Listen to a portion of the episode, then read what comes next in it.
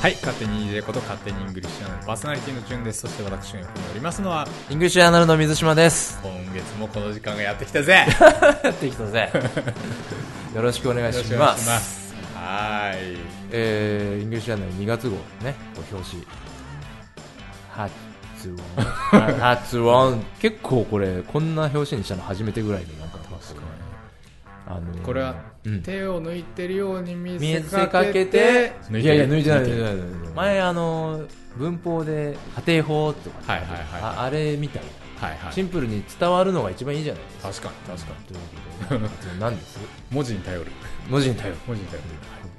る。ね、ででまあまあ発音発揮できてますかっていうのがテーマで、はいはいはい。まあ、特集も発音改善運動という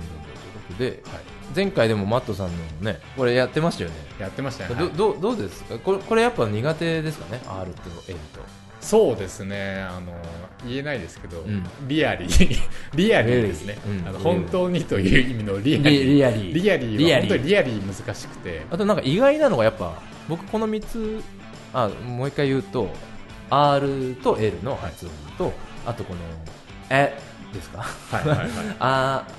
あとあと「え」の間みたいなやつですよね、これもなんかね「あ」と「え」の間って言ってもなんかちょっとチューニングがあるんですよね、うんうんうん僕ちょっと「え」に寄りすぎみたいなあでもなんか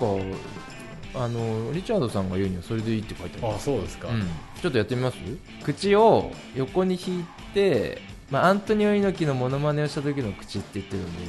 えかこれぐらい嫌じゃないですかですごく力が入った状態でそしたらここからが肝心ですその口の形でなんと「あ」ではなく「え」と発音してくださいえええええええええ「レンレンディンえレンドレンデレンィドンレンレドレンディンン」とかですかねはいでこれが正しいかどうかは分かりませんということでで、まあ、これがあるある、はいはいはいあともう一つ「オウ」ですよねこのはい二重母音って、これ僕結構構なぜ取り上げ僕も意外だったんですけどよく考えると日本語で「オウ」のに二重母音ってほぼないんですよへー例えば例えば東東京東京って字は東京って書くけど、うん東京ですよねお父さん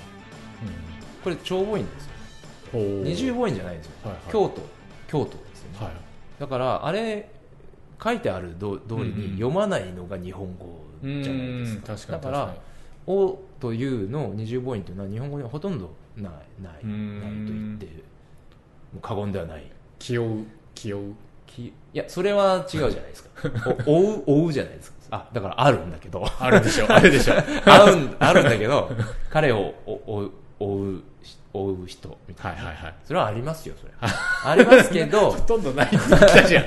いやだからそれはある、はいはいはいあるけどまあえでであんもまねない僕分かんなかったのが、うんこれでも割と「追う」はうん素直に「追う」って言えばいいから、あそうですねんなに苦手なシのャかなっオてシャオはいとか、うん、あでもそれが、まあ、理解できてないとショーって言っちあーゃうロードそういうことかローそういうドこっとてか言っちゃうわけですそういうことか日本語的そういうことにかショーとかロードとかあーだからここはショーって言わなきゃいけないし、はいロードって言わないといけないっていうことなはあんなるだほとど思うあなんとか「しょう」とかカタカナみたいになっちゃうってことそうそうなでんすねとかビクトリーロードとかって言うじゃあーはーはーはんーじゃ確なかいに確かにビクトリー確かに確かに確かに確かにだっていうことらしいですなるほど、はい、なんで、まあ、そういうだからこれがに意外だな日本人の三大苦手っていうのに意外だなって思われるかもしれないですけうんうんど、うんうん日本人がこう思わずやってしまうミススがここに入ってるっていうところで。で、あのーここにね、あのーさっきんさんにも言ったんですけど R と L の発音でこれ日本語は実はラリルレロ1種類しかないみたいな話を実はね、リチャードさん書かれてるんですけはど、いは実はなんかねアナウンサー業界とかで、いはい実は使い分けがあるらしいんですえでこれはねあの安住紳一郎さんが言ってたことなんですけど例えばラーメンにも2種類あってえ、えっと、例えば今日ラーメンを食べようみたいな、ラーメンが一番ド頭に来る場合ラーメン大好きラーメンラーメン食べいたいっすねラーメン最高ですラーメン最高ですこの場合は、L に近い歯茎に確かに舌を当たるラーメンおお本当だラーメン本当ですねラーメンでラーメンラーメこンのラーメンがラーメンうん ラーメンが何かの文章の真ん中に来た場合例えば豚骨ラーメンとはいかはい味噌ラーメンとか味噌ラーメンの味噌ラーとメンでっていう時って実ははい「ラ」なんだけどちょっと R っぽい確かにこう空中舌になってるっていう確かに豚骨ラーメン豚骨味ラーメン噌ラーメン味噌ラーメン本当だ味噌ラー味噌味噌ラーメンって味噌ラーメンでも豚骨ラーメンでも豚骨味噌ラーメンでも同じですねそうだからあの本当は実はその下の位置が違うからへえ本当は日本語はラリルレロ一種類ですっていうというのは厳密にはちょっと違うはいはいはいはいはいはいなんですねへっていう豆知識どえいやいやいやいやすごいすごいえ他に「ラ」が途中で入ってくるやつありますかね言う葉あと他してにあるかななうーん仮面ライダー仮面ライダーはでも「ラ」を上につく気がしますね仮面ライダー仮面ライダーはうんうん仮面だからあそうですね仮面ライダーはいそれと似てる話で N ん新橋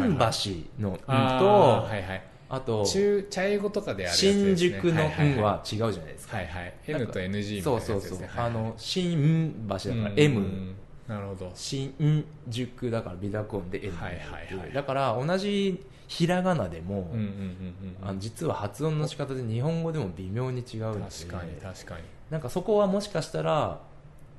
逆に外国の方が日本語を習うときにはいちょっとはいはいなんていう混の乱する混乱す混乱するるかもしきれっないかけになるのかもしれないなって豆知識でした どうかなという、今日はこんなところでどうかな、 うんえー発音特集になっております2月号じゃあ他に何かありますかあの今月号のおすすめは今月号のおすすめはですね特別企画まあ外国人コミュニティの今っていうのがあってはいはいはいはいえっと、これ結構なんだろうし示唆深いというか、はい僕は結構興味が深いジャンルうんうのん話で、日本って、まあ、あの島国でそのあんまりこう多様性がないみたいなこと言われますけど、まあ、もっと言うとなんか単一民族だみたいなこととか言う言う人もいたりするんだけど、はいはいはい全然そんなことなくて去年の4月にこう改正入管法ですか入管法が改正されて、まあ、外国人労働者いっぱい取り、ね、あの来てもらいましょうみたいなことをやりましたけどそれ以前にも、まあ、いっぱいこう移民の方というか、うん移民というか、まあ外国人の方がいらっしゃるのはもう、ね、あの昔からあのいっぱいいらっしゃるんで、まあ、そういう方々が実はこういろいろなところにコミュニティを作っているっていうようなはい話が、まあ、昔からあるんですけど。まあ、今回そこに目を向けて主な主なというか東京限定なんですけど今回は、えっと、3つのそのコミュニティに取材をしてきたっていうのがあって1つが高田馬場のミャンマーの人たちがコミュニティを作っているリトルヤンゴンへえというところですねヤンゴンというのはミャミミャャンンマーのマ馬場ーにそうミャンマーがあったんですねしかもですねこれ面白いんですけど、はい、僕実は高田馬場あの大学の関係で、はいはいあの行ってた大学の関係でそうその時はねまだねなかったかそこまで広くなかったような気がする90年代ですけど高田の馬場のどっち側ですか早稲田の方に行く実は側でですすねかはい、そこが面白くて、はいはいリトルヤンゴンって一つのビルなんですよええ なんとかボックスありますよね駅前ビにッグボックスビッグボックスビッグボックスじゃなくて、えっと、そのビルがある場所は JR のガードわかりますかはいわかりましたわかりましたあのーあと学生ローンみたいなあのそうそうが学生ローンって貼ってある看板が貼ってあるビル、はいはいはいはいああそこかなへーあのビルがある時からミャンマーの方たちがいっぱいこうえ入ー、っじゃあもう本当目の前のそう目の前のへーあそこあそこがあのもうミャンマーの人たちがこうお店出したり、それは知ってました僕その時へ全然知らなかったですよえそうそうもしかしたらいたのかもしれない僕は知らないだけなのかもしれないけど、ミャンマーの人皆たちさんがが大学生は90年代後半90年代後半ですね、はいはんでそのビルのことはもちろん知ってましたけどでもでもねあの高田馬って昔から結構そのタイ料理あったりミャンマー料理屋さんももちろんああるのは知ってましたへーただそんなあのコミュニティがあるまっていうところまでは全然分かんなかったですけどなんかだってあれですよね水島さん割とそういうエスニック好きですよ そうそうそう、うんでもその時ねあまずブラインド だったんですねなんでそこ英語なんですかそういうそのなんかねあのあんまりそういう文化的なことで、はいはいあもちろん好きだったんですけど、そういうね視野はねあんまり今ほどせなるほど広くなくて 今は広いみたいなあの、年取るっていいで すよ。いろんなことにね、はいはいはい目を向けようって思う。確かに確か気に持ちもうマインドセットがねマインドセットが変わってきたんでマインドセットがオープンにはいそう、あの時はね、もうこうこうだ ったんで。で、なんか、まあ、この取材を読んでいただくとわかるんですけど、なんかこう、へえビルなんだそ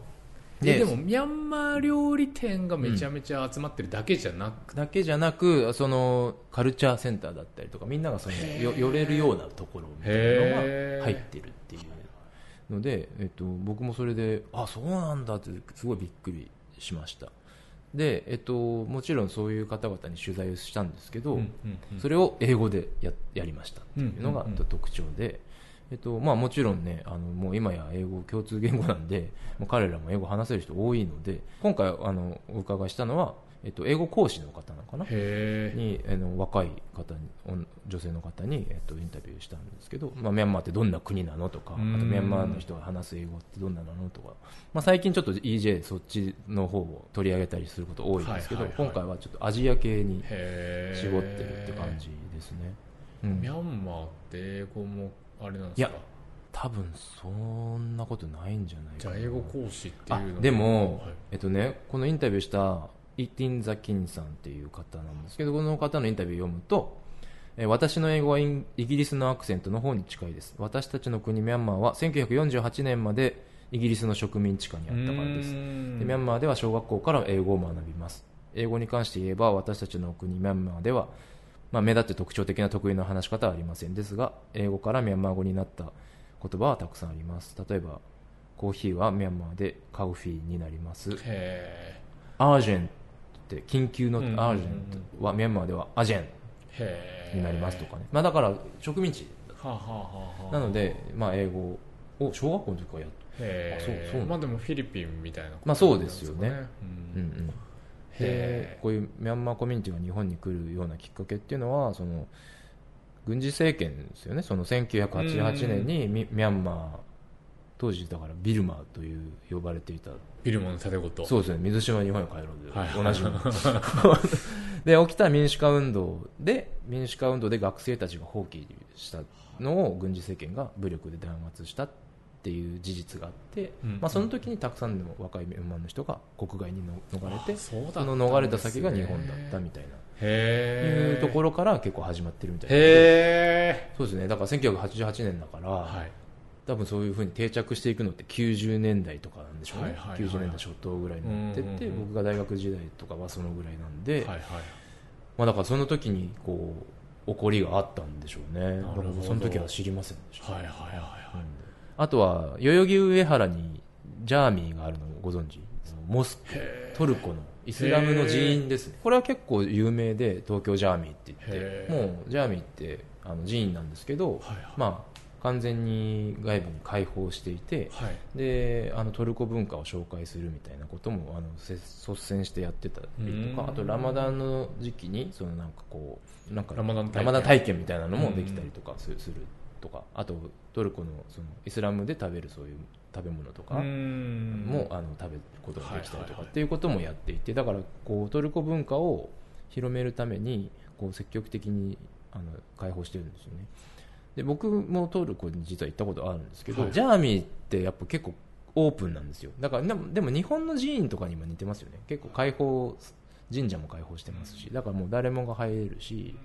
誰もがこうその、まあ、礼拝堂にも入れるしみたいなとこで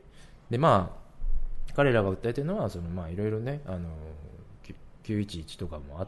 あって、うんあうんのまあ、イスラム教への偏見みたいなのが結構多いわけじゃないですか、まあ、そういうのを、ま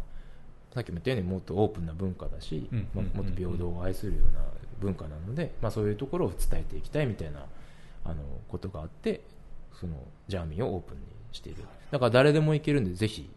行ってみてはいかがでしょうかというこれはあ超行きたいですね、イスラム文化で結構やっぱ面白いし、うんいや美しいですよねやっぱた建造物とかもそうですうんし確かに確うんアルハンブラ宮殿とかめっちゃ綺麗ですねああレコンキスタ的なそうそうそうそういうのありますよはねいはいはいうん、そうそうそうで、えっと、もう一つは、えっと、新大久保これ新大久保というとこれはもう完全に韓国と思うじゃないですええー、もうね今やねカンナムスタイルじゃないカンナムスタイルと思うじゃないですか、はでもね今やね韓国ももちろんおあるんだけどい、はい、もうね多国籍タウンとなってるらしくへてーネパールベトナムミャンマーインドもうさまざまな国から人が流入しているっていうねはいあはいのはい超多国籍タウうンーんということになっているらしく、はいはいはい日本のニューヨークなんてねこううーん言われてるなるほ言わど。れてるなんてね 話もあるみたいな推測、 推測エンターテインメント。推測エンターテインメン ト妄想してしまう、はいはいまあなんかそういうのもあったりとか、まあ、いや、でも、確か面白い街ですよね。でなんだろうなそのまあまあちょっとかっこつけて移民っていう話言葉使いますけどそういう方々が、まあ、うんどういう生活をしているのかどういう苦労があるのかみたいなところに、にちょっと思いを馳せていただけるような、うんまあ、ちょっと日本における多様性をちょっとこうなんだろうな考えるきっかけになって、はいはいはいなればいいなと思ってこういう企画があったりするのうで、んあの読み物として絶対面白いのでぜひ読んでしかもね、実際に街に行けるっていそうそうそう、いける。で、まあ今これは、まあちょっと取材地は、あの、僕らの現在地の関係上、ちょっと東京になっちゃってるんはいですけど、はいはい確かその神奈川にも、えっと、ぶ神奈川だったかな神奈川とか、まあブラジル系のコミュニティがあったり、山梨とかも確かあると思うし、まあ群馬とか、はいはいまあ、結構いろいろなとこに、その外国の方々の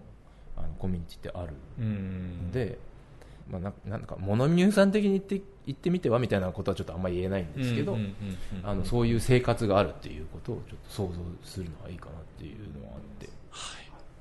他に何何かはい、えっと、まあ、今まで、あの、のようにいろいろと、ね、のぞ面白い、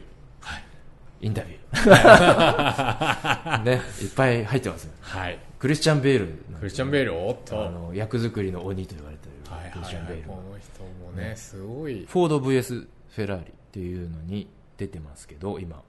で、彼のインタビューに載ってます。これが、えっと、その前に撮ってたのが、バイスっていう、はいはいはいはいはあいのディック・チェイニーか。あののバイスキーを見ていや、見なかったですね僕見見た。はいはお面白かった。いねえうんもうおすすめごい面白さかっれたましうんで、そその時のクリスチャン・ベイルめっちゃ太ってるんですたよ。ねはいはいはいで、それからこれに移ったんで、どうしたのみたいな話がはいこはいはいこに入ってるんで。へえの存分怖いこの人怖いこの人怖い、うん怖い俳優さんです怖い俳優さんですはい、でまあ、えーインタビューには大坂なおみさんのコーチだったサシャ・バインさん、はいはいはい、これも結構面白かったなあの面白かったですねはい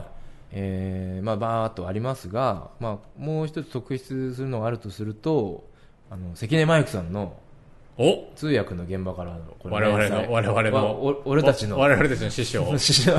であ俺りたちのマイク関根黒幕黒幕フィクサ ー関根さんの、まあ、この、ね、大人気連載大人気連載僕らが、ね、イベントやって、はいあのこの通訳の現場からからこう単行本になって、はいそれの新刊発売イベントで僕たちがはい一緒にやったわけですけど、今回その時のイベントで話したことが実は今回の、えっと、関根さんの連載につながっていて、えその時、あのイベントの時にはい関根さんが言ってたのが、はいこの間とある通訳のオーディションに行ったんですよって言ほうってほうほう言ってたじゃないですか、あおっしゃってましたねはいで落ちたんですけど、はいはいとかっていう話今言えないですけどね、はいはいっていう話ちょっと今関根さんの真似してた 全然わ かんない全然わかんないで、はいそれが実は今回の連載で「クイアアイのなんだってインジャインジャパン」はいはいあのジャパンシリーズあるじゃないですか、はいはいはいはいはいあれの通訳だったんですってはいでそれのオーディションを関根さんは受けたんですけどへあのまあ、ダメだったんだけど、その理由がいろいろと書かれててへー公開反省会っていうタイトルでえ書かれていてなんでなん ですかなんか素養がなかったみたいな何ですかそれなんかそれぞれのカルチャー 5, 種類あるじゃないですかはいはいはいそれどれもなんか馴染みないっすみたいな そうそうそう例えばジョナサンってあの美容担当のジョナサンで、はい実は私は美容にと全くと言っていいほど興味がないのでむしろ関根さんがあれなんじゃないか っていう数年前に 現場でメイクオーバーしてもら えばいいそうそう確かに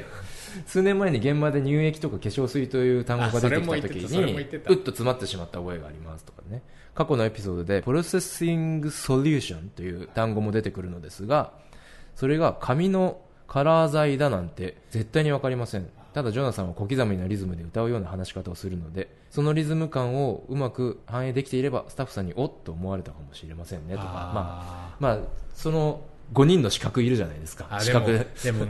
確かに難しいですねあれは彼らに渡り合えるほどうんのバックグラウンドを持っていて、それぞれの要は美容っていう方向性だったり料理っていうで料理は料理でまたすごい語彙がありますしそうそうそう確かにまあ料理まではあれでも確かに美容とかわかんないですもんねだし彼ら特有のね喋り方とかもあったりとか、ファッションもわかんないしなそうあファファッションはねタンタンじゃんタン,、はいはいはいはいタンタンさんですけどタンについて調べた時にシャツの前だけをズボンに入れるフレンチタックなるものを初めて知ったのですが後日スマートカジュアル指定の場現場で試してみたらパートナーにそれはただのダサいおっさんだよと笑笑われてしまいましたそ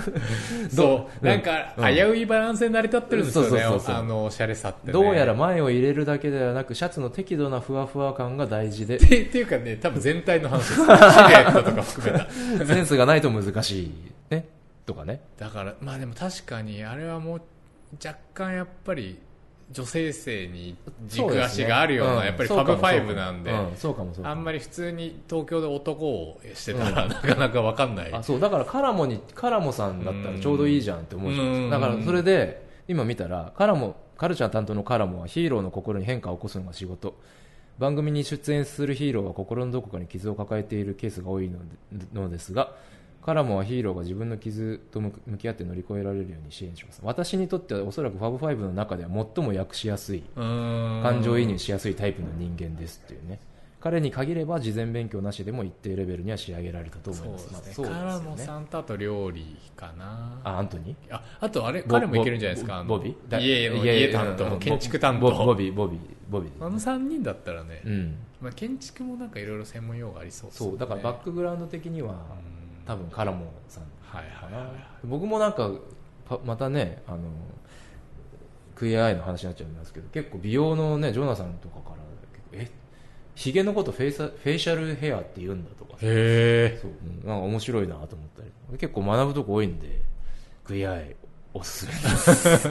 この番組で常におすすめし 本当おすすめなんえで、はいはいで結局誰が選ばれたかっていうと番組の中ではい実は、あの第1話の、はいこれ泣けるんですけどあの